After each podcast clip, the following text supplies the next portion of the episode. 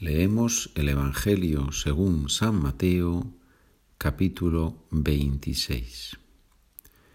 Cuando acabó Jesús todos estos discursos, dijo a sus discípulos, Sabéis que dentro de dos días se celebra la Pascua y el Hijo del Hombre va a ser entregado para ser crucificado. Entonces se reunieron los sumos sacerdotes y los ancianos del pueblo en la casa del sumo sacerdote, llamado Caifás y se pusieron de acuerdo para prender a Jesús a traición y darle muerte. Pero decían, durante la fiesta no, para que no se ocasione un tumulto entre el pueblo. Hallándose Jesús en Betania, en casa de Simón, el leproso, se le acercó una mujer llevando un frasco de alabastro con perfume muy caro y lo derramó sobre su cabeza mientras estaba a la mesa. Al verlo los discípulos se indignaron y dijeron, ¿A qué viene este derroche? Esto se podía haber vendido muy caro y haber dado el producto a los pobres. Dándose cuenta Jesús les dijo, ¿por qué molestáis a la mujer? Ha hecho conmigo una obra buena, porque a los pobres los tenéis siempre con vosotros, pero a mí no me tenéis siempre. Al derramar el perfume sobre mi cuerpo, estaba preparando mi sepultura. En verdad os digo que en cualquier parte del mundo donde se proclame este Evangelio, se hablará también de lo que ésta ha hecho, para memoria suya. Entonces uno de los doce, llamado Judas Iscariote, fue a los sumos sacerdotes y les propuso, ¿Qué estáis dispuestos a darme si os lo entrego? Ellos se ajustaron con él en treinta monedas de plata. Y desde entonces andaba buscando ocasión propicia para entregarlo. El primer día de los ácimos acercaron los discípulos a Jesús y le preguntaron, ¿Dónde quieres que te preparemos la cena de Pascua? Él contestó, Id a la ciudad a casa de quien vosotros sabéis y decidle, el maestro dice, mi hora está cerca, voy a celebrar la Pascua en tu casa con mis discípulos. Los discípulos cumplieron las instrucciones de Jesús y prepararon la Pascua. Al atardecer se puso a la mesa con los doce. Mientras comían, dijo, En verdad os digo que uno de vosotros me va a entregar. Ellos, muy entristecidos, se pusieron a preguntarle uno tras otro, ¿Soy yo acaso, Señor? Él respondió, El que ha metido conmigo la mano en la fuente, ese me va a entregar. El Hijo del Hombre se va como está escrito de él, pero ay de aquel por quien el Hijo del Hombre es entregado. Más le valdría a ese hombre no haber nacido. Entonces preguntó Judas, el que lo iba a entregar, ¿Soy yo acaso, maestro? Él respondió, Tú lo has dicho. Mientras comían, Jesús tomó pan y después de pronunciar la bendición, lo partió, lo dio a los discípulos y les dijo, Tomad, comed, esto es mi cuerpo. Después tomó el cáliz, pronunció la acción de gracias y dijo, Bebed todos, porque esta es mi sangre de la alianza, que es derramada por muchos para el perdón de los pecados. Y os digo que desde ahora ya no beberé del fruto de la vid hasta el día que beba con vosotros el vino nuevo en el reino de mi Padre. Después de cantar el himno salieron para el monte de los olivos. Entonces Jesús les dijo, Esta noche os vais a escandalizar todos por mi causa, porque está escrito, Heriré al pastor y se dispersarán las ovejas del rebaño. Pero cuando resucite, iré delante de vosotros a Galilea. Pedro replicó, Aunque todos caigan por tu causa, yo jamás caeré. Jesús le dijo, en verdad te digo que esta noche, antes de que el gallo cante, me negarás tres veces. Pedro le replicó, aunque tenga que morir contigo, no te negaré. Y lo mismo decían los demás discípulos.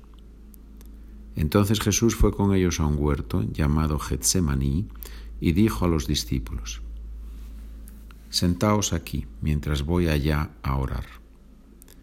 Y llevándose a Pedro y a los dos hijos de Zebedeo, empezó a sentir tristeza y angustia. Entonces les dijo, Mi alma está triste hasta la muerte, quedaos aquí y velad conmigo.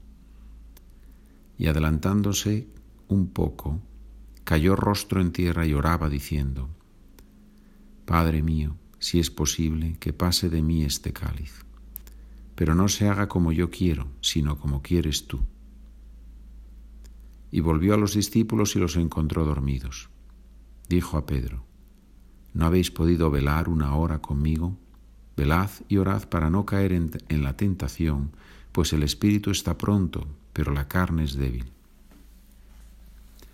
De nuevo se apartó por segunda vez y oraba diciendo, Padre mío, si este cáliz no puede pasar sin que yo lo beba, hágase tu voluntad. Y viniendo otra vez los encontró dormidos, porque sus ojos se cerraban de sueño. Dejándolos de nuevo, por tercera vez oraba repitiendo las mismas palabras. Volvió a los discípulos, los encontró dormidos y les dijo, Ya podéis dormir y descansar. Mirad, está cerca la hora y el Hijo del Hombre va a ser entregado en manos de los pecadores. Levantaos, vamos, ya está cerca el que me entrega. Todavía estaba hablando cuando apareció Judas, uno de los doce, acompañado de un tropel de gente con espadas y palos, enviado por los sumos sacerdotes y los ancianos del pueblo. El traidor les había dado esta contraseña. Al que yo bese, ese es, prendedlo. Después acercó a Jesús y le dijo, Salve, Maestro, y lo besó. Pero Jesús le contestó, Amigo, ¿a qué vienes? Entonces se acercaron a Jesús y le echaron mano y lo prendieron. Uno de los que estaban con él agarró la espada, la desenvainó y de un tajo le cortó la oreja al criado del sumo sacerdote. Jesús le dijo, Envaina la espada, que todos los que empuñan espada, a espada morirán. ¿Piensas tú que no puedo acudir a mi Padre? Él me mandaría enseguida más de doce legiones de ángeles. ¿Cómo se cumplirían entonces las escrituras que dicen que esto tiene que pasar? Entonces dijo Jesús a la gente, ¿Habéis salido a prenderme con espadas y palos como si fuera un bandido? A diario me sentaba en el templo a enseñar y sin embargo no me prendisteis. Pero todo esto ha sucedido para que se cumplieran las escrituras de los profetas. En aquel momento todos los discípulos lo abandonaron y huyeron. Los que prendieron a Jesús lo condujeron a casa de Caifás, el sumo sacerdote, donde se habían reunido los escribas y los ancianos. Pedro lo seguía de lejos hasta el palacio del sumo sacerdote y entrando dentro se sentó con los criados para ver cómo terminaba aquello. Los sumos sacerdotes y el Sanedrín en pleno buscaban un falso testimonio contra Jesús para condenarlo a muerte, y no lo encontraban, a pesar de los muchos falsos testigos que comparecían. Finalmente comparecieron dos que declararon, Este ha dicho, puedo destruir el templo de Dios y reconstruirlo en tres días. El sumo sacerdote se puso en pie y le dijo, ¿No tienes nada que responder? ¿Qué son estos cargos que presentan contra ti? Pero Jesús callaba. Y el sumo sacerdote le dijo, Te conjuro por el Dios vivo a que nos digas si tú eres el Mesías, el Hijo de Dios. Jesús le respondió, Tú lo has dicho.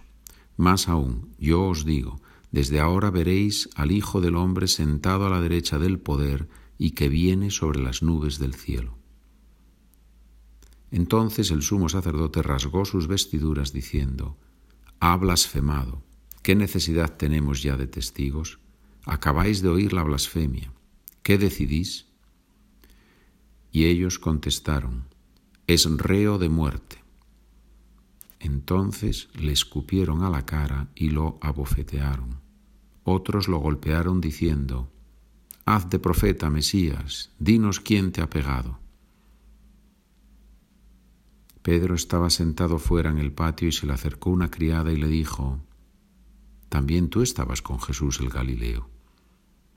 Él lo negó delante de todos diciendo, No sé qué quieres decir. Y al salir al portal lo vio otra y dijo a los que estaban allí, Este estaba con Jesús el Nazareno. Otra vez negó él con juramento, No conozco a ese hombre. Poco después se acercaron los que estaban allí y dijeron a Pedro, Seguro, tú también eres de ellos, tu acento te delata. Entonces él se puso a echar maldiciones y a jurar diciendo, No conozco a ese hombre. Y enseguida cantó un gallo. Pedro se acordó de aquellas palabras de Jesús.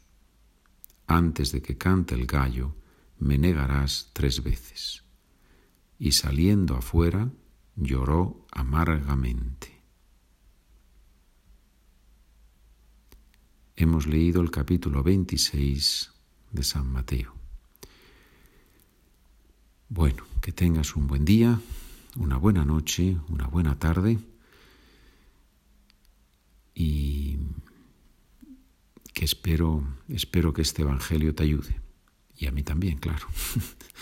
Gracias. Adiós, amigo.